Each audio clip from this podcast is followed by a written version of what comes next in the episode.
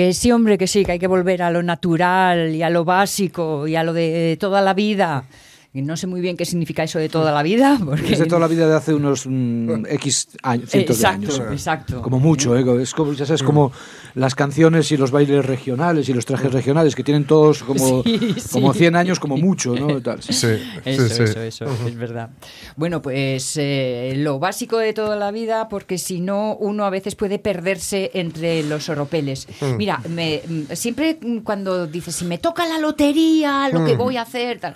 Muchas veces eh, me han dicho de, si te toca la lotería, ¿qué harías? Claro, montarías tu propia radio. Digo, no, hombre, no, No. déjame cambiar de palo por lo menos, Claro, ¿no? ¿eh? Una nueva vida, un nuevo Claro. horizonte.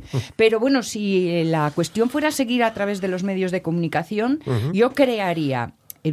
Tengo que ganar mucho en la lotería, ¿eh? porque sería una ruina de negocio. Pero yo haría un eh, medio solo para las buenas noticias. De verdad, chicos, estoy fartuca ya. Pero eso la Ya. gente ya sabes que no lo escucharía, porque nosotros nos mueve la diferencia, la espectacularidad y sobre todo el que, mira qué duro ha sido, pero a mí no me ha tocado, yo me he librado, ¿no? Sí, Ah. sí, sí, sí.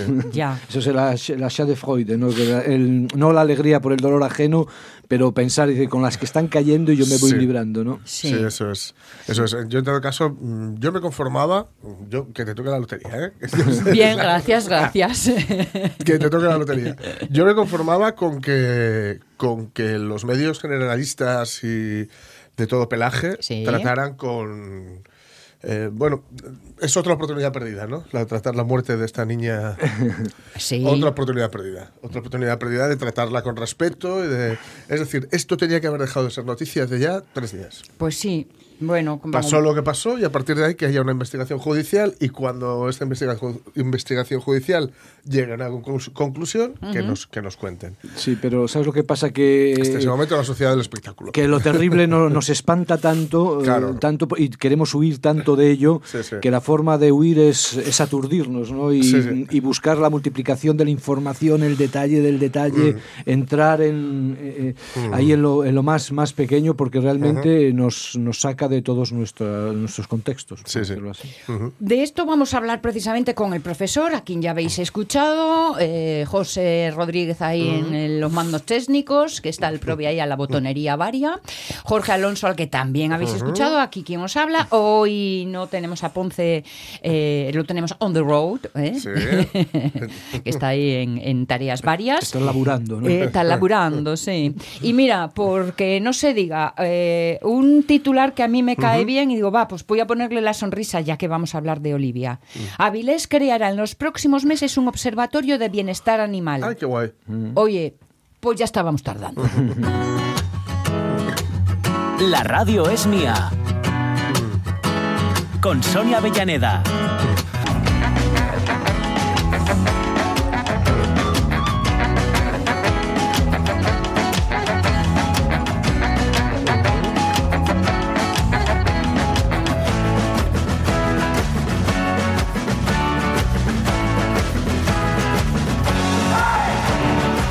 Antes de que nos pongamos a esto del charloteo, que ya sabéis que es lo que más nos gusta, eh, recordaros el- nuestro Facebook de hoy, eh, que no había dicho nada todavía, y que podéis seguirle la pista porque ayer la Espoleta la abrió la propia Aitana Castaño, acordaos, que hablábamos de, de fotos, eh, y que ella decía que en su familia había un quién Sí, que las sí. llevaba todas y las Sí, tenía yo que la- ahí yo tengo también. en buena custodia. Tu hermano habías dicho, ¿eh? sí, sí, mi hermano Juan que rampla con, con toda la memoria histórica. familiar, histórica familiar. Bueno, pues, ¿qué es lo que sucede en vuestro caso? Si guardáis muchas fotos familiares o hay un miembro que es el aguililla de la family, ¿cuáles son las más antiguas, las que más te pueden llamar la atención, las más especiales? Y me imagino que a muchos os pasará que sobre todo son aquellas fotos de las personas a las que tú no conociste, porque son los ancestros, mira, el- Sí. la abuelina, mi abuelina, cuando te lo dice tu madre de 90 años, está en mi abuelina, Sí, sí. ¿eh? entonces es cuando empiezas... nosotros en, en casa estamos aprovechando ahora que tiene mi sobrina, ha tenido un, eh, tiene un, un niño, Leo, que ya tiene un año y algo, Ajá. y, y- y otra chica que va, y otra nena que está en camino. Y estamos aprovechando ahora a eh, hacerles muchas fotos con mis padres. Ah, Porque, sí. claro, mis padres son muy mayores Sí. y entonces, evidentemente, no les van a conocer. Cuando- entonces, aprovechar para cuando dentro de unos años decir, mira, estos eran tus Sí, tus Bisabuelos, abuelos. ¿no? Bisabuelos, sí, Claro. Muy buena idea esa. Es muy sí, sí, chula, sí. señor. Pues en esta primera hora tenemos además ocasión, la vamos a tener en unos minutos, Mm. de proponeros o hablaros sobre la feria de FP Dual que se Mm. organiza por parte de la Cámara de Comercio de Oviedo. Qué interesante. Eh, sí, Mm. Qué mucho. interesante. La FP es un territorio Mm. en España poco explorado porque estaba ligado en las generaciones anteriores a, a lo corporal en vez de a lo intelectual Sí. y parecías y al menos. fracaso. Eh, ¿no? sí, al fracaso, al Ah, resto, y sin Opción embargo. del último recurso en vez de la tarifa. Y sin embargo, poco a poco nos vamos dando cuenta, nos tenemos que Claro. dar cuenta de que es el territorio probablemente más importante de, la, de la inserción entre la educación y la sociedad. Pero con sectores que incluso eh, tienen demanda de empleo y no encuentran a quién. Total, total, ¿Eh? total. Y en este sentido, yo llamaría la atención especialmente a las chicas, porque según en qué aspectos es que ni aparecen. Y Sí, es cierto. Como sociedad, estamos un Sí. poco mayores ya para cosas como esta, ¿no? Sí, sí. Bueno, pues a ver si es verdad. Planes para la primera hora, mm, el primero de ellos, la reflexión.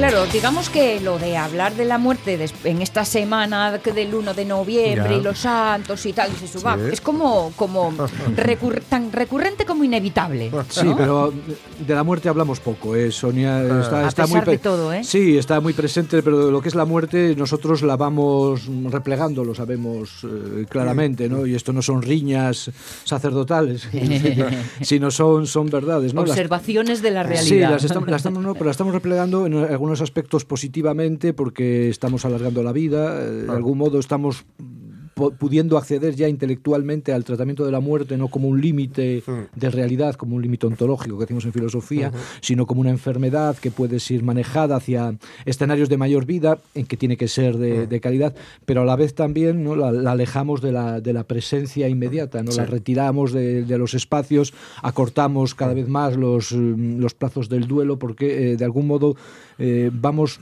Nos a- a- incomoda. Sí, no nos incomoda, sino que mm, el horizonte ya, eh, por decirlo así, es eh, una vida de, de calidad, eh, con los mínimos factores que la perturben. Y nosotros entendemos, quizá nos equivocamos probablemente, que la muerte y la presencia de la muerte perturba la calidad de la, de la vida. Entonces, de algún modo, dado que también médicamente la vamos alejando, aparentemente, porque luego la vamos confinando en reductos Sí. ahí de silencio, Sí. y dado que eh, nos perturba, pues realmente sí, pasamos eh, sobre ella de puntillas. Incluso ves, por ejemplo, que eh, son caras completas, ¿no? Que el- lo que es ahora el Samaín, ¿no? El, Sí, eh, sí.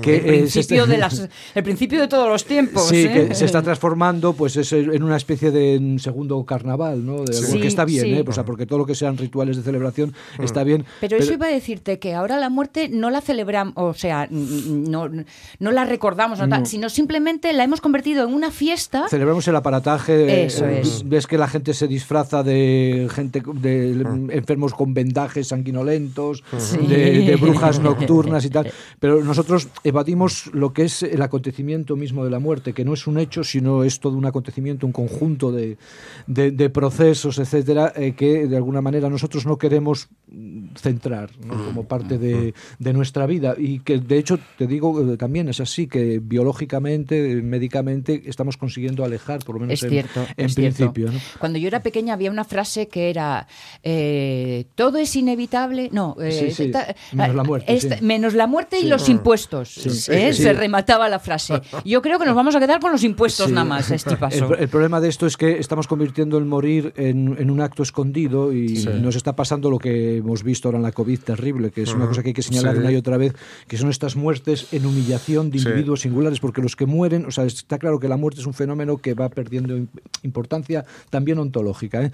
Pero eh, lo que está claro es que lo que mueren son individuos con trayectorias vitales que mueren uno a uno en procesos que son de minuto a minuto, de hora a hora, en los que las vidas enteras eh, se ponen sobre la mesa. ¿no? Y entonces nosotros, por una parte, sacamos la muerte de los contextos y por otra parte condenamos a la gente que muere a morir en, en soledad y mm, como el caso este terrible que a mí me marcó mucho de aquel hombre, que lo he contado cien veces, pero es que me parece que tenía que ser motivo de tratamiento en el Consejo de Ministros, de aquel hombre que había mm, vivido la guerra, había, en la posguerra, había hecho muchísimos trabajos, una vida de sacrificio, nunca se había quejado, crió a los hijos, crió a los nietos y cuando mm, llegó la COVID lo ingresaron, lo aislaron, no lo dejaron ver a la familia y murió desesperado con toda su dignidad arrastrada ante sí mismo, que es, Sí, un- sí. es una cosa que probablemente no tiene importancia porque uno mismo al final se va y no quedan testigos, pero nosotros como sociedad tenemos que tener presente que eh, no, po- no podemos mm, saltar por encima de estas cosas. ¿no? Claro, que es que si uno pisa eh, eh, la dignidad ajena, Sí, sí. en última instancia estamos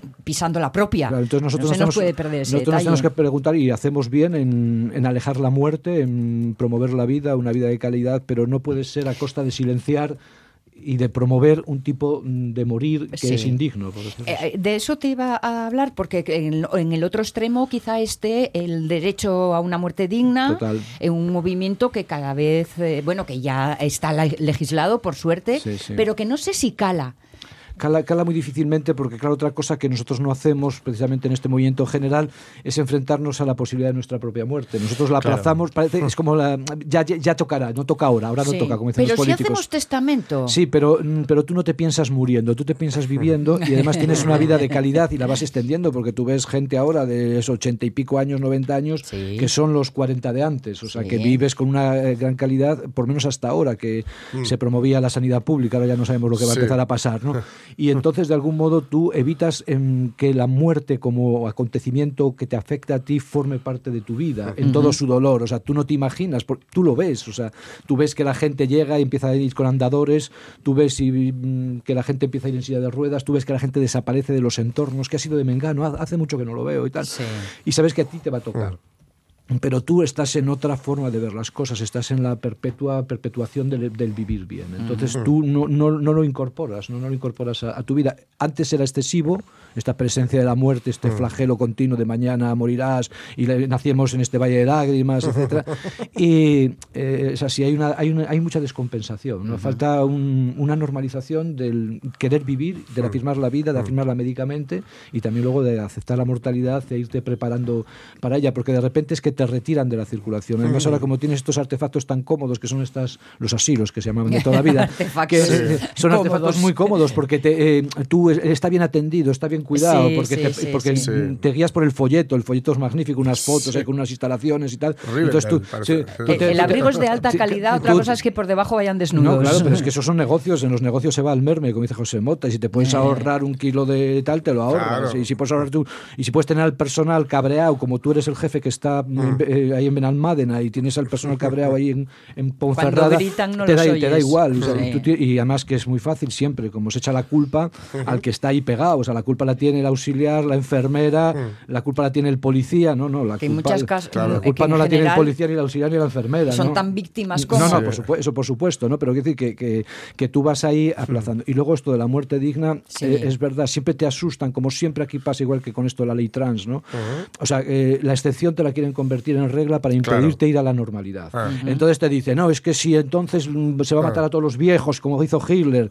Dices que no es verdad, la- la- porque la verdad es que eh, la gente está muriendo en condiciones de extremo dolor, ahora Sí. cada vez menos, de extremo dolor, pero de un dolor extremo, o sea, Sí, sí, de- sí. extremo y eh, un sufrimiento que muchos médicos, por unas formas de entender la medicina, han promovido y han cultivado y muchas Sí. ideologías Sí. religiosas que ven en el sufrimiento una forma de, de, Era casi el buen morir. ese. de perfeccionamiento. que era casi el buen morir, digo. Sí, sí, sí, sí, sí, sí, sí, sí, sí. Nosotros lo vimos, por ejemplo, eh, cuando murió el Papa Juan Pablo ejemplo, II, ¿no? sí, que, sí. que tenía también su mm, potencia, lo Sí, que hizo sí, y tal, sí. pero tú veías que era un sufrimiento Claro. infame, por decirlo así, desde un punto Claro. de vista humano. Él mm, tenía sus razones y, por- y eran respetables, ¿no? Pero tú no puedes promover esto para los demás. O sea, tú esto Claro. lo puedes promover para ti. y Para tu santidad, si y para quieres. los tuyos, ¿no? Y para los tuyos, y como una forma eh, no tan extrema, sino bueno, que hay Sí. que aguantar, es verdad, hay Sí. que resistir, hay que, hay que hacer el cuerpo un poco de callo, pero tú no puedes aplicarlo esto a todo el mundo. Y pasa igual que eso, como con la ley trans y tal. Tú, Sí. porque haya personas que luego se han arrepentido, porque siempre va a haber pobres entre nosotros, como decía el mismo Jesucristo. Sí. O sea, si- en ningún campo va a haber el 100% de nada. Entonces tú no puedes utilizar el, el miedo, decir, bueno, es que el próximo, que es un miedo también en muchos casos razonable, porque si nosotros hemos hecho de nuestros asilos eh, pudrideros, pues Claro. mm, la eutanasia encajada tampoco queda muy lejos, pero Sí, sí, no sí. tiene por qué ser una objeción para la muerte digna, para hacer un testamento vital, para evitar Claro. el ensañamiento, incluso para eh, elegir la, la eutanasia. Yo personalmente, y eso soy muy partidario, ah, no lo sé, a lo mejor cuando llega el momento, como tú te agarras a la vida y quieres vivir Ya, como sea, ¿no? ya, ya. Pero yo, como- decía Belmonte, ¿no? yo el día que no me pueda subir al caballo me, Sí. me- me retiro, ¿no? Sí, que fue lo sí. que hizo Belmonte. ¿no? Claro. Eh, Es así, ¿no? Pero te quiero decir que eh, son temas eh, muy ásperos que nosotros eh, evitamos la, no la discusión general, sino la confrontación en el cuerpo a cuerpo. Yo, hay uno, ahora que citas a, a Belmonte, ah, uno de los argumentos que más me llama la atención eh, que, que se esgrimen en los, los, eh, los- bueno, a favor de la, tairo- de la tauromaquia Sí. es que eh, es la exhibición de la muerte. Es decir, eh, nosotros ahora vamos al supermercado y creemos que la carne que compramos la- ha muerto a besos. Sí, sí, sí, ¿no? sí, ha muerto sí, a lametones. Por eso estaría muy bien Sí, ver sí. lo que ocurre dentro de un matadero. ¿no? Y menos mal que ahora tenemos una ley de bienestar animal que por es. fin... Y entonces nos escandaliza. Es un argumento que Sí. se puede comprar a medias. Sí, Sí, porque sí, sí. una cosa es el, el que efectivamente en la tauromaquia vemos la muerte frente a frente, pero también estamos teatralizando el dolor de, de un animal. Eh, Y y- y sobre La todo- muerte y el ensañamiento, Sí, ¿eh? claro, claro, claro. Y sobre todo porque la, la tauromaquia las corridas de toros Sí. lo que no hacen es respetar su propio reglamento, lo que contribuye a- al incremento del sufrimiento animal, porque es un espectáculo cruento en sí mismo y muy contemporáneo. Le pasa como a la bandera del Bierzo, que tiene cuatro días. La tauromaquia contemporánea tiene 200 años, Sí. es una cosa muy reciente y, eh, es una ritualización que produce dolor en el animal. Sí, sí. Los partidarios dicen que como tiene ahí la endorfina de, la- de emoción no- en, ca- en caliente, como cuando te tuerces el tobillo jugando al squash con Aznar, eh, eh, te, te pasa. Pero eh, no sigue su propio reglamento. O sea, Nosotros sabemos que los toros están afeitados con el dolor Claro, que les produce y la claro. descompensación, están golpeados, les dejan caer sacos de arena, les dan Valium, luego no se cumplen los tercios, el picador pica tapando la salida al toro y además le retuerce la carioca para que sangre más. En fin, hay que decir que la tauromaquia es una cosa importante, eh, pero lo primero que tiene que hacer la tauromaquia si quiere defenderse es sus respetar, propias reglas. respetar Claro. sus reglas. Entonces, luego una vez respetadas las reglas, eh, que quede el dolor justo que hay ahí y, y que, eh, y que además que no solo sus reglas, sino que el torero toree exponiéndose, o sea, que Sí. como José Tomás, por ejemplo, Sí, sí, que aunque el toro estará tocado y tal, pero escogido de cada tres veces una porque se mete en los terrenos. tal. Claro. Entonces, bueno, después de eso hablaríamos de la tauromaquia. ¿no? Pero claro, a, a- a lo que sí que me refiero es que eh, escondemos la muerte, la propia, Sí, sí, sí, y, la- y totalmente. también la de la- Totalmente. La, la muerte de, de- de los an- animales que en principio consumimos, ¿no? Así Que- es. que- pero y no solo la muerte, sino la vida miserable Ay, sí. que ay, lleva ay, ay. previa a la muerte, es decir, que es una, eh, pues eso, una existencia, es, es un círculo infernal que encima repercute en nosotros, Así porque esa vida miserable y esa muerte miserable, eh, lo que comemos es algo miserable. Encima nos lo comemos, exacto. Hablando de reglas, eh, porque claro, estamos hablando Sí. de morir, pero existe el morir o el que te mueran, te- entendedme sí, la frase. Y- existe- y, y nos unimos a la terrible noticia que comentábamos al principio de Olivia. Tremenda, porque si además de que te mueran, lo hace tu madre, Sí, es- la es- cabeza se nos eh, disloca. Es una cuestión, nosotros sabemos, lo sabemos de sobra, que en lo que Vox llama la violencia familiar es Sí. en el 90% de los casos violencia patriarcal. Claro. O sea, violencia Sí, sí. machista o como queramos llamarle. Y eh, hay, eh, eso no quiere decir eh, que el hombre sea malo eh, y la mujer sea buena, que Sí. todos los hombres sean malos y todas las mujeres sean buenas, que todas las mujeres tengan razón todo el tiempo, y to- etcétera. No se quiere decir esto, son estos argumentos torticeros, ¿no? Como Las cuando le dicen, argumentativas. Claro, cuando dicen ahora Irene Montero, ¿qué opinas de esto? Pues Irene Montero opina lo mismo que usted, que esto no hay derecho que pase, y que no puede morir nadie, Sí. y que esto no puede ser así, y que esto ni quita ni pone a la violencia patriarcal. O sea, eso es una desgracia tremenda que le sucede a una persona, nosotros no sabemos exactamente lo que ha pasado y por eso tenemos que hablar siempre eh, Claro. de aquella manera. Sí. O sea, esto es lo primero, ¿no? Nosotros hablamos por lo que nos han contado en la prensa.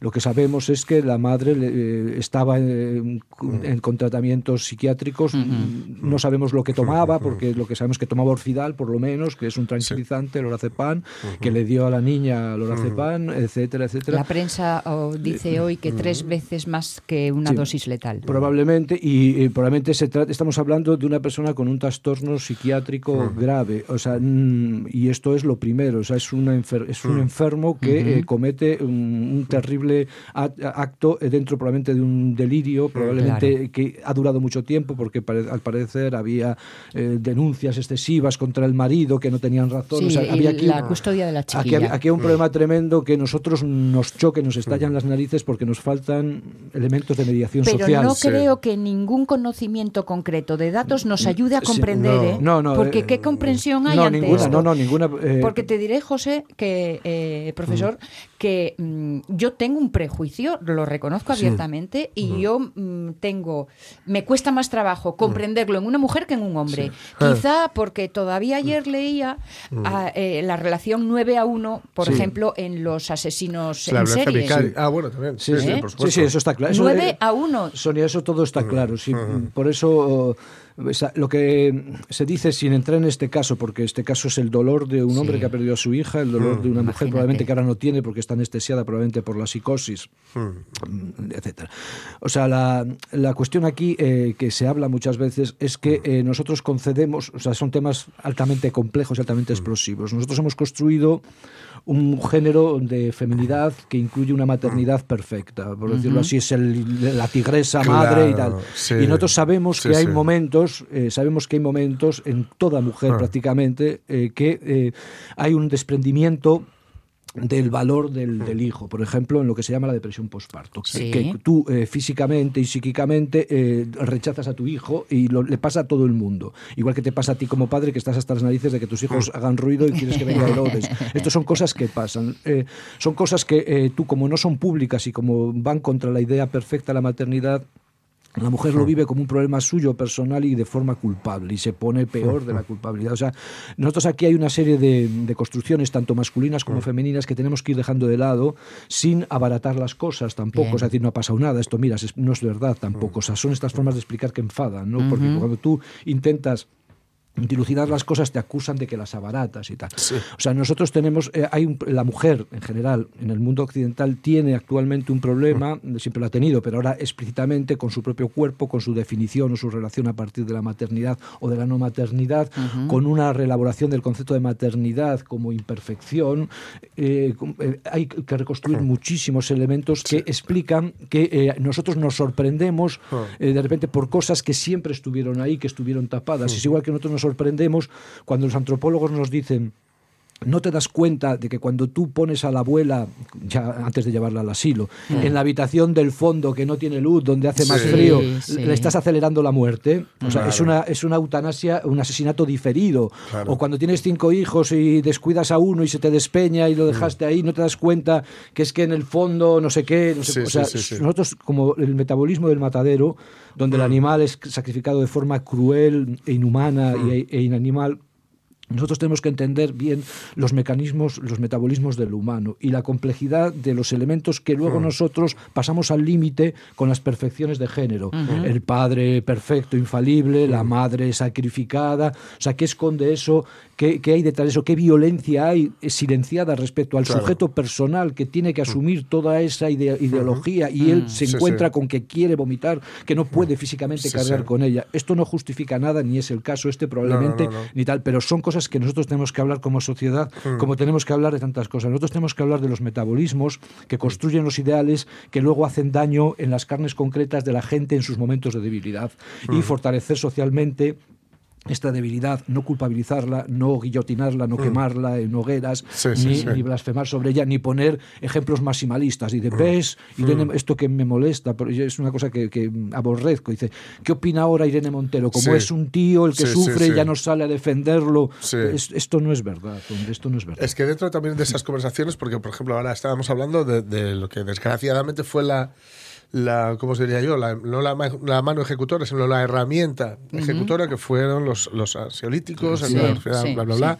¿no? Y, y claro, eh, hay- eh, yo me, me- me salió antes un recuerdo, esto en Facebook, que te recuerda que, que estabas haciendo, es el- yo lo llamo el face hermano, ¿no? Sí.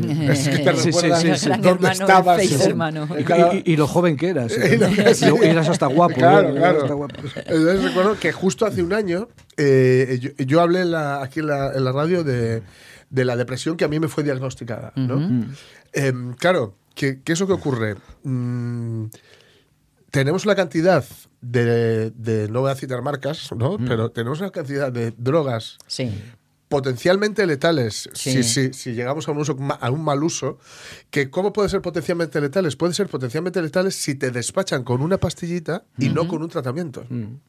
Es decir, si te dicen toma esto, para sí, cuando sí. te duela, toma Sí, esto, pero no te Pero no- causas, atender causas, Pero eh. no van a, a ver por qué te. De mano, de mano vamos a quitarte el dolor, que está muy bien. Bueno, que, sí. Cuidado, que es uno de, los, de las grandes conquistas del siglo XX-XXI Sí, señor. moderar o mitigar o incluso acabar con el dolor que, el do- que hasta hace cuatro días El ser humano físico. vivía en un dolor físico Crónico, perpetuo crónico. ¿sí, no?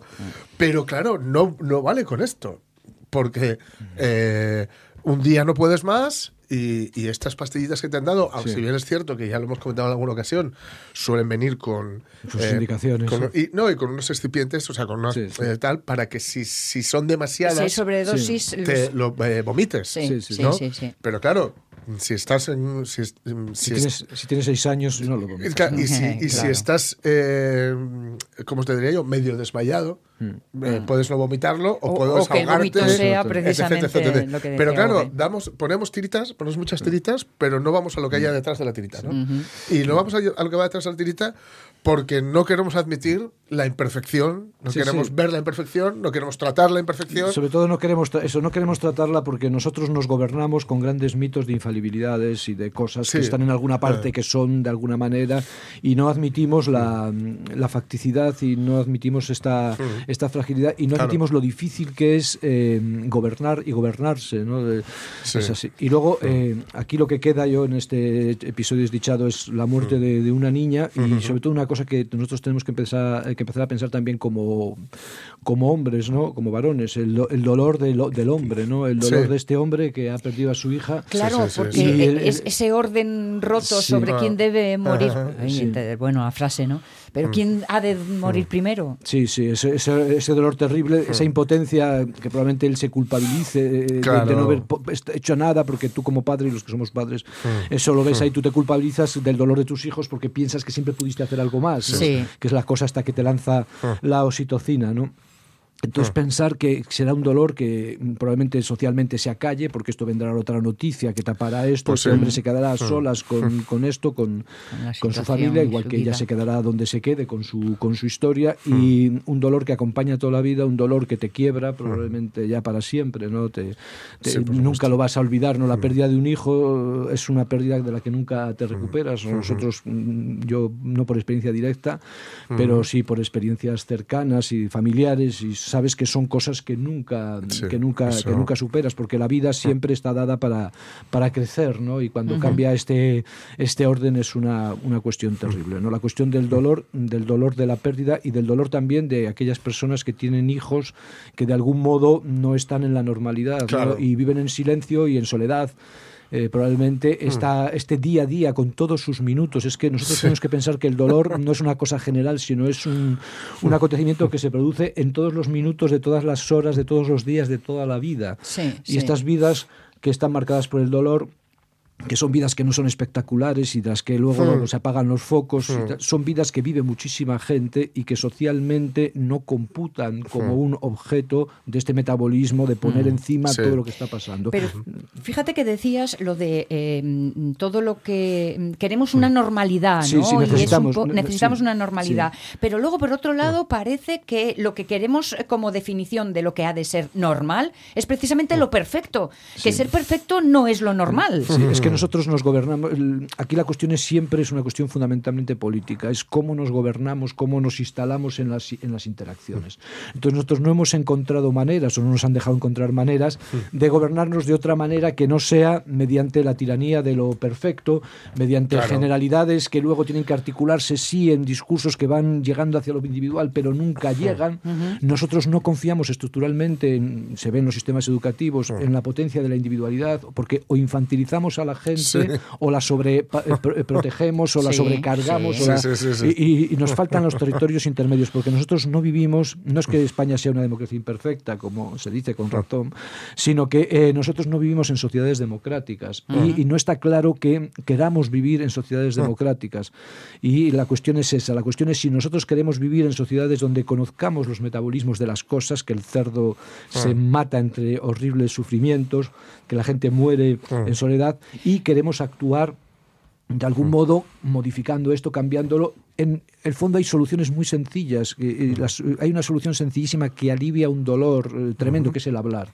O sea, cuando tú pasas estos problemas, por ejemplo, estos problemas eh, de muertes, y tú solo, Tú te, ves ineluctablemente aplastado por esto. El hecho de hablar, de contarlo, de, contarlo cuando te escuchan. terapia. O sea, solo de contarlo, o sea, tenemos que tener, es como los pesos. O sea, tú no puedes, nos obligan a llevar pesos de mil hmm. kilos encima de la cabeza que llevados entre tres o cuatro son pesos. O sea, porque aquí la Disneylandia nunca fue. Y que en muchas ocasiones el mero hecho de verbalizarlo. El mero hecho de hablar. Destruye ya, abre esas grietas por las que entra en la luz. Por, eso, por eso son tan importantes eh, los lugares, eh, por ejemplo, eh, el, Chigre, el parque con, donde vas con los columpios, la tienda de compras, el que te viene y te, el cartero, el pescadero, estos son cosas muy importantes, muy importantes y ahorran mucho dinero, que es importante, pero hasta para los que les ha tocado la lotería, pero sobre todo ahorran mucho sufrimiento. nosotros tenemos, tenemos un sufrimiento eh, estéril, un sufrimiento inútil, un sufrimiento que no aporta nada y en el que no sabemos quién gana tampoco poco, y tenemos mecanismos no para la felicidad, que eso son cosas eh, raras, sino para, mm, para el vivir. ¿no? Nosotros tenemos que aprender a vivir y tenemos que querer aprender a vivir. Pero fíjate que decías lo de esta sociedad en la que, que hemos construido, que no quiere eh, conocer tantas cosas, es como, es como si estuviéramos hablando de una sociedad infantil, que no quiere saber que papá no bueno, vuela. es que nos están infantilizando. Sí, es, que era una sociedad mucho más madura hace unos años que ahora. Y eso que somos la cultura occidental, que supuestamente individualista. Si nos vamos a culturas orientales donde la comunidad es el centro vital, eh, eh, eh, aún más, ¿no? Esa situación. Sí, sí, sí. Son, nosotros vivimos en sociedades donde lo, lúdico, el, el, juego, que es un elemento potentísimo y un elemento creativo de primer orden, se vive eh, como despreocupación. Y no mm. es cierto, o sea, el juego es lo más serio. Entonces nosotros tenemos que vivir jugando, vivir jugando, pero entendiendo la seriedad de lo, de lo que se está jugando sin que eso nos, nos coaccione. Entonces nosotros no tenemos que tener miedo, porque además cuando tú sitúas cosas fuera del foco, esas cosas se convierten en amenazas. Mm. Y esas mismas cosas puestas en el centro de la habitación pues son cosas normales. Es como cuando vas a escribir, que dices, no voy a ser capaz de escribir, no, no valgo para nada, no soy nadie y tal. Y luego empiezas a escribir a segunda línea, soy un genio, soy una maravilla, qué bueno soy y tal. Entonces, hay, hay, cosas que ocultas, eh, a ti te parecen terribles y, y puestas en común pues son vivibles, no son maravillas, pero no son vivibles. El problema o la cuestión es eh, por qué no queremos qué tipo de, ah. economía tenemos nosotros, qué tipo de ah. ideología tenemos nosotros que nos desconecta de esto. O sea, mm. por qué nosotros votamos eh, cosas que luego mm. nos perjudican, por qué nosotros tomamos opciones, tampoco hay que acertar siempre, pero que son claramente contraindicadas para lo que nosotros decimos desear. Nosotros tenemos un problema ahora de primer, de primer orden en estos temas de vida, que es el problema de la sanidad pública la atención pública, que es lo que más vidas ahorra. Lo que más vidas ahorra es lavarse las manos con jabón y estas cosas. Lo que más vidas ahorra es la sanidad, la, mm. atención primaria. La atención primaria que te quita el sufrimiento. O sea, la atención primaria no te va a curar el cáncer, pero te quita el 90% del sufrimiento. El llegar allí y que te hagan caso, el llegar a un sitio y que te orienten. Eh, eh, todo esto nosotros lo estamos regalando en nombre mm. de unas ganancias de libertades, de impuestos que no se pagan, de mm. ayusos que te, prometen maravillas, que son trampas eh, de, una, de un calado o sea, a mí me estremece, yo lo siento, yo, Sí, sí, soy tremendamente político y, Ah. y, o sea, yo estas eh, teorías tipo Ayuso, ya no sí. digamos boxes y tal, y gente así, o sea, para mí son mm, estremecedoras Sí. porque son condenar a la muerte, Sí, sí. o sea, tú cuando bajas el presupuesto de la sanidad, condenas a la muerte Sí. a los 500 que están en, el- en la cola agarrados con la uña ahí de, sí. de la sanidad pública y los condenas directamente a la muerte. Como tú no haces el metabolismo y tú vives en tu casa torre y tal con Sí, tu sí. hermano allí mm, de las mascarillas y estas cosas, pues eh, tú esto a ti no te preocupa porque es la cosa del mandarín. Tú vives bien mm, a costa de un mandarín que no conoces y te da igual. Nosotros hemos vivido a costa de los negros, de los, de los Sí. indios, hemos vivido a costa de no sé quién. Nosotros tenemos que saber que vivimos a costa de esto Claro. y, y tenemos que decir, si yo no invierto un euro en sanidad, mm, muere un minuto antes con mucho más dolor Sí. X. Y Pero esto es, es, que así. Ni siquiera somos capaces de admitir, ya mayores, que vivimos en un sistema que condena al sufrimiento y a la muerte a Estructural. tres cuartas partes Sí, sí. de la población mundial. Sí, sí, es un problema. Es una, Pero si no queremos ver la muerte, ¿a qué vamos a ponernos a ver el sufrimiento? Claro, sí, sí, que sí, sí. requiere todavía mucha Sí. más voluntad de, de Sí. acción. Entonces nosotros, o, o, eh, esto se ve claramente ya con cosas como el cambio climático y tal y cual, que Sí. tampoco hay que amenazar con los penas del infierno eh, para que la gente tome conciencia. O sea, nosotros tenemos necesariamente que plantearnos los metabolismos de las cosas, de dónde viene esto, a dónde va aquello, por qué tengo esto yo y no lo tiene el otro, porque una mujer con, cruza con un niño de, de tres meses en una patera por Lanzarote y tal, o sea, ¿qué Sí. empuja a esta mujer? Que esta mujer es como tu hija, igual mm, lo más parecido Claro. a tu hija que hay por el mundo. Sí. O sea, esto por qué se produce, cómo se puede evitar, en qué medida lo estamos promoviendo, no solo consintiendo, sino promoviendo Sí. con sistemas de deudas y de cobros Claro. y tal, y Claro. no sé qué, eh, etcétera. y, y- y de alguna manera decir, bueno, esto es así, dice, queremos que siga siendo así, porque yo puedo decir que se fastidien, por no decir que se jodan, ¿no? Sí, sí, sí. Y tal, eh, que se fastidien, yo vivo bien, a mí me da igual, yo me quedan 20 años de vida o 25 y tal, y me da igual lo que venga después de mi diluvio, o no, no es obligatorio tomar posturas heroicas, pero lo que sí es obligatorio, por lo menos desde el pensamiento, es poner las cosas sobre la mesa. Luego tú puedes decir, yo soy tal cosa, y Sí. lo asumo, soy Ya, un ya. tal y lo asumo, o soy un, O soy un o- cínico, o, tú eres o un un- vas, vas exacto, predicando y luego contaminas sí. más que nadie, o sea, que te saquen lo que sea. Pero, Hay que atreverse a conocerse Sí, sí, y también en y el lado oscuro que y- tenemos. Y, ¿eh? decirlo, decirlo, sí, sí, porque además ese lado oscuro luego puesto encima no es tan oscuro, Sí, porque nosotros podemos sí. vivir todos, somos 8.000 millones Mm. y podemos vivir perfectamente los 8.000 que somos y más que vengan, podemos vivir perfectamente. Mm. Sí. ¿eh? O sea, que no hay nada que lo impida. A ver, profesor, ¿le parece bonito? Nosotros venimos aquí llenos de preguntas Ah. y, y- y- y marchamos con más preguntas añadidas No son- en vez de con soluciones. No son ¿Pero preguntas. La pregunta siempre es agresiva. No es y la pregunta parece que tiene una respuesta y que es pedida por la respuesta. No hay preguntas ni, ni respuestas. Son Solo reflexiones. No, son aperturas que nosotros tenemos que ir viendo, porque luego tampoco, o sea, nosotros y yo, el que menos eh, se predica la perfección aquí, eh, de- Sí. decir, no, es que tú eres, un- eres malo, eres culpable, estás quemando el monte. No, no, no, no, es que esto no es así. Claro. Esto no es así. Esto es una tarea colectiva en la que tú das una de cal y otra de arena, pero la idea es hacia dónde más o menos quieres irte dirigiendo. Y, no- y dirigirte no se consigue en un día, porque cuando Claro. se intentó que te dirigieran en un día, se acabó muy malamente. así. Hay que ir un poco viendo las cosas, yendo todos más o menos juntos y aumentando sobre todo los consensos básicos. O sea, nosotros podemos discrepar en todo, pero el 70% que es común lo tenemos que tener mm, comúnmente consensuado. ¿no? Porque además es mucho mejor si ganamos mucho Sí. más. Pues ah, en estas estamos, por lo menos es. en lo de abrir melones y que se oreen. y luego yo ya no sé si eso es para conseguir las pepitas y que fructifiquen nuevas ideas o para que pudran. No Nada, tengo voy- ni idea. Me voy ahora que tengo que explicar qué es el arte, tú fíjate, y la- las estructuras Morirse de frío. ya Morirse de frío, sí. Así es. Profesor José Antonio Méndez San, como siempre, un millón de gracias. Gracias a vosotros. eh, por las Hasta luego. preguntas refrescadas. Hasta luego. Vale. 10 y 44 minutos.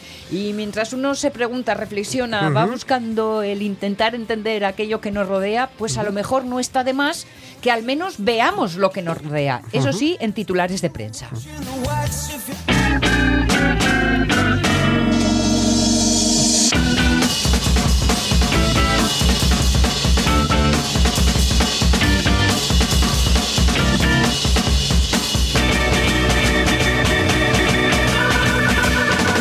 Bueno, Jorge Alonso, es el momento Sí. para repasar alguno de esos Ajá. titulares en tu revista de presa y Titulares reales. Es- Sí, que En- siempre hay que advertirlo, visto Titulares lo reales visto. y en este caso con, en todas estas, o en varias acepciones.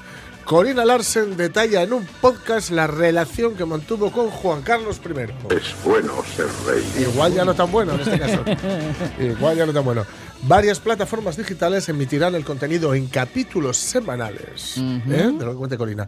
Un lanzamiento que se produce paralelamente a la inminente resolución judicial de los tribunales británicos sobre la continuidad o el rechazo de la demanda de acoso Sí. contra el emérito. Eh, bueno, ya está claro que el rey ya todo el mundo ve que va desnudo, o el rey Sí, emérito, sí, ¿no? sí. el rey emérito, vamos a dejarlo claro, no queremos que nos Sus nuevos ropajes, ¿eh?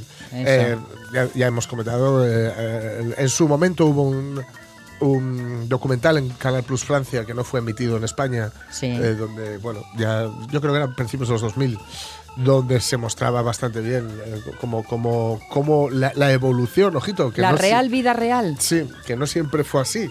Fue una evolución Sí. hacia el mal.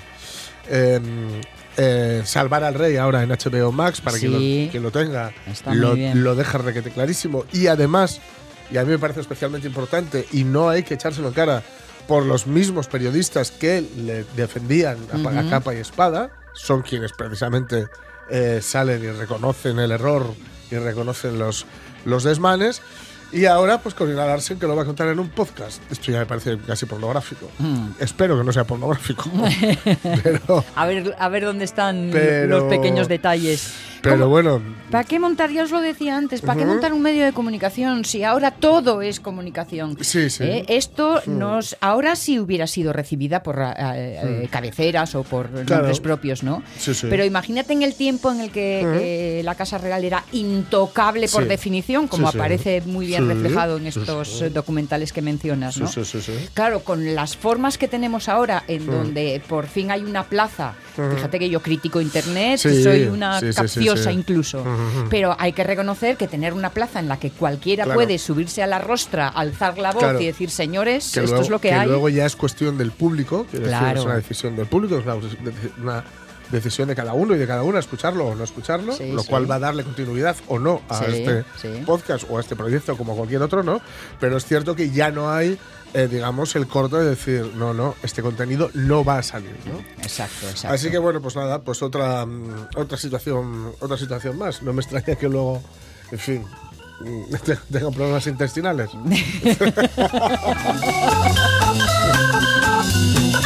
Bueno, iba a contestar a eso, pero creo Sí. que mejor es que pasemos al segundo titular. Sí. El feísmo ya es tendencia arquitectónica. Eres feo, chaval, te dice tu mamá. Sí que eres feo, chaval, te dice tu mamá.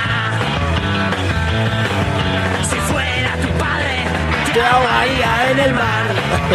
Bueno, ahora que además cierto, hay que, hay que, hay que hablar con ellos, están efervescentes y por fin ya hay disco, ¿eh? Hay disco después de 11 años. 11 años. 11 años, 11 años exacto, son de Doctor Explosion. Sí. y Hablaremos, hablaremos con ellos, hablaremos cómo con- no. a ver, hay que hablar con Jorge. A ver, ¿qué es esto del feísmo? Taschen, la editorial Taschen, Sí. maravillosa editorial, un poquito cara a veces, pero bueno, cuando pillen ofertas, tienen ofertas ¿eh? de vez en cuando, eh, son los libros de arte editados maravillosamente bien, ¿vale? Ajá. Ha publicado Homes of Our Time 2. Vale. Casas de nuestro tiempo 2. El regreso. Un compendio de los nuevos enfoques en la construcción de viviendas, que en muchos casos Sí. sacrifican la estética tradicional en favor de la diversidad, el uso de materiales reciclados y la eficiencia energética. ¿Qué ocurre con esto? Que hay veces que guapo no es. Bueno, yo, pero veces, ¿eh? déjame que, que, que ¿cómo se dice? Que discrepe. Sí, ¿eh? bueno, discrepas con. Eh, que sí, sí, con sí, por supuesto, por supuesto. Porque es cierto que es, mm, eh, por aplicar alguna de estas soluciones se puede Ujú. ir en detrimento de la estética, pero no tiene por qué. No, no, no, no, Yo nada. creo que eso es falta de, de, a lo mejor, de No. imaginación o de que los arquitectos todavía no incluyen esta forma de hacer Incluso las nuestro cosas. propio ojo, que si no ve la casa tradicional, Sí. no, la, no la ve bonita. Pero mira, estaba pensando en un libro de arquitectura, más que arquitectura es eh, diseño Sí. y, mm, eh, ¿cómo se dice? Bueno, decoración Sí. africana, pero africana de tribu, o sea, africana de pueblecito donde somos cuatro y llevamos las cabras a... Bellezas Claro. solo Ujú. con gusto, porque desde luego con dinero no. Claro, claro, claro. hay, unas, hay una zona de casas, no- luego lo busco y os lo digo, pero una zona en Etiopía, Sí. donde tienen unas, unas casas que en parte están hechas dentro, no, digamos, vamos a decirlo por- Excavadas. excavadas, ¿no? como si fueran cuevas, pero luego tal, que son una auténtica preciosidad. Por cierto, y ya para acabar, Sí. quien vaya a ir a Londres eh, en, un, en un futuro cercano, si se puede, ir a Londres en un futuro cercano, eh, que visite el Museo de la, de la Vivienda. Tiene un museo Ah, de la es vivienda verdad, británica una vez lo dijiste. y sí. es una preciosidad, porque además se hace un recorrido por la historia, la antropología, la economía, la, la sociedad eh, inglesa a través de la, de la vivienda. Y es una preciosidad. Pues tomamos nota, sí señor. Diez minutos para las once. Tenemos que irnos a la feria del FP Dual. Así que venga.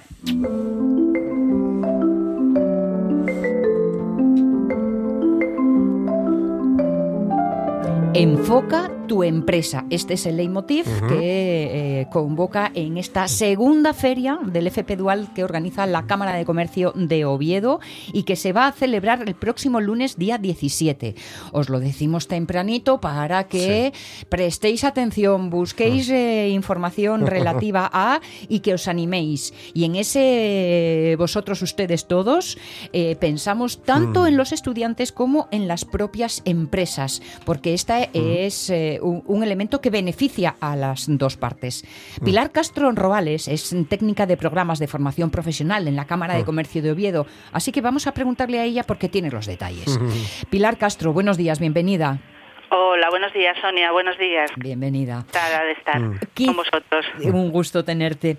Quizá, hombre, yo creo que lo tenemos bastante claro, pero aunque sea de forma muy resumidina y por centrar el resto de la conversación, refresca nuestra memoria sobre qué es la FP Dual.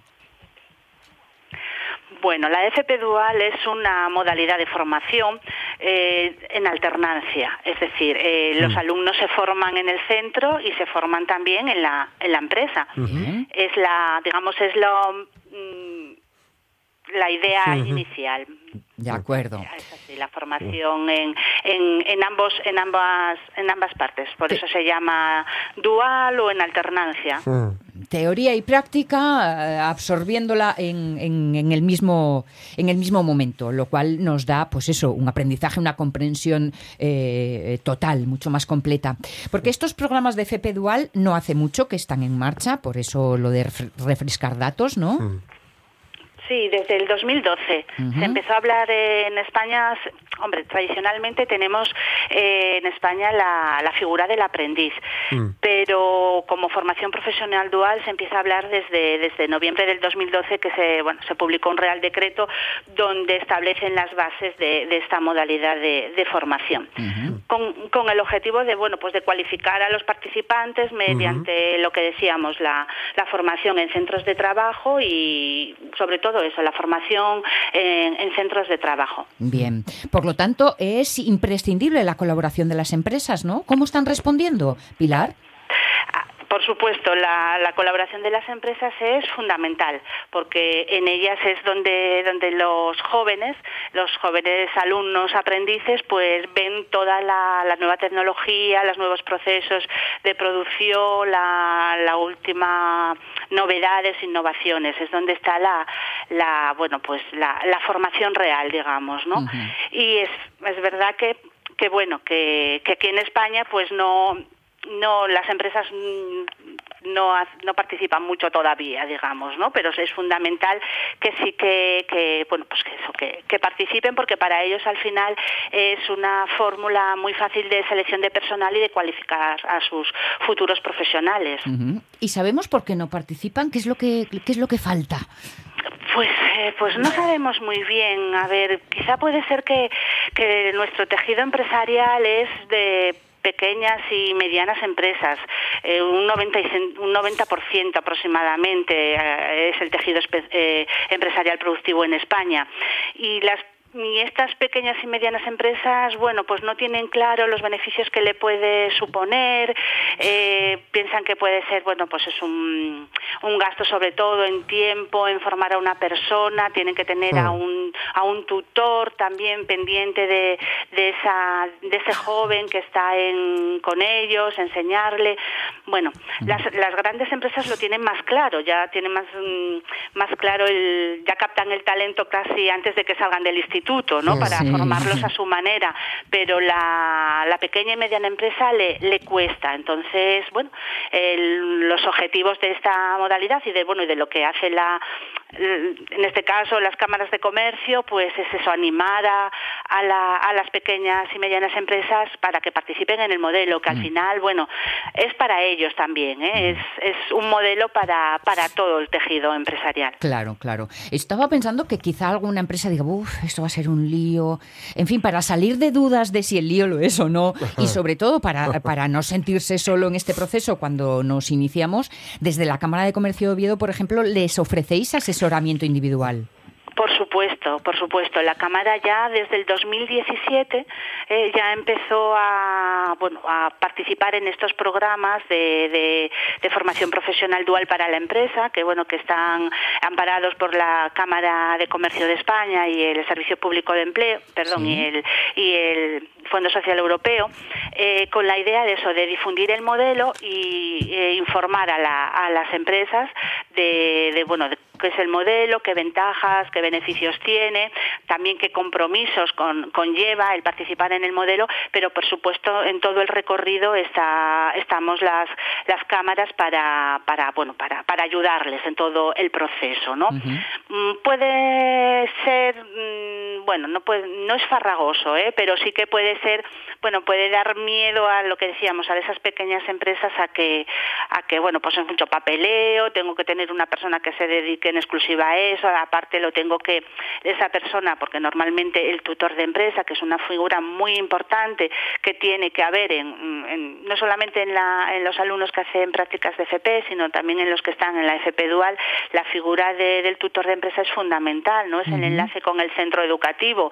Entonces, claro, mm, esa figura mm, también le realiza una labor en la empresa. Claro. Eh, tiene su actividad eh, productiva en la empresa, entonces es, es tiene que, digamos, no dejar de lado su trabajo, pero sí que mm, tiene que tener a otra a un joven aprendiz al lado para para enseñarle y demás. Entonces, ese es un poco también el miedo de, ¿no? de la de las empresas, el que bueno, que mm, gasta ese tiempo en enseñar y bueno, y pierde también productividad por parte de la mm, de la persona que tiene que poner a, a enseñar, ¿no? Pero quizá, bueno, quizá hemos de pensar más en, en invierte ese tiempo más que en gasta ese tiempo, ¿no? Eh, eso es, sí. Eh, hay que hay que pensar en que eh, la inversión en el talento es, futuro. Claro, ¿no? claro. Es futuro porque desde luego eh, son los futuros eh, profesionales de las empresas. Eh, Entonces, no, y no solamente lo formas en tu empresa, sino lo que lo formas en el sector también.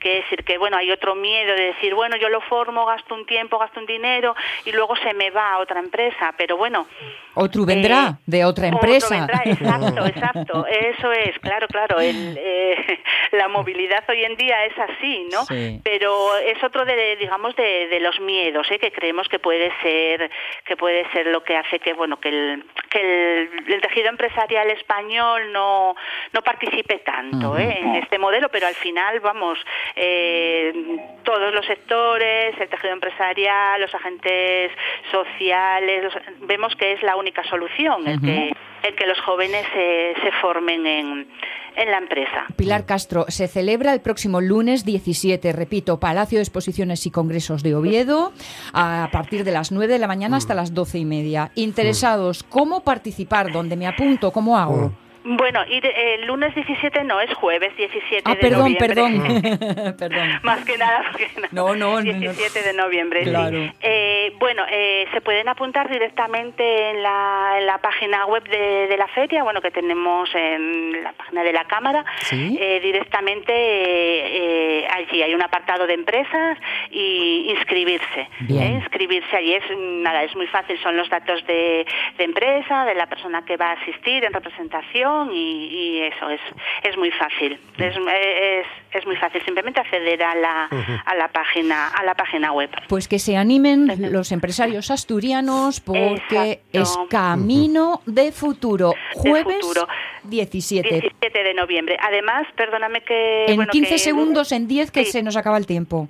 Que verán en directo mm, mm, demostraciones de los Mm. centros educativos de con distintas especialidades para que vean la formación que tienen. Gracias, Pilar. No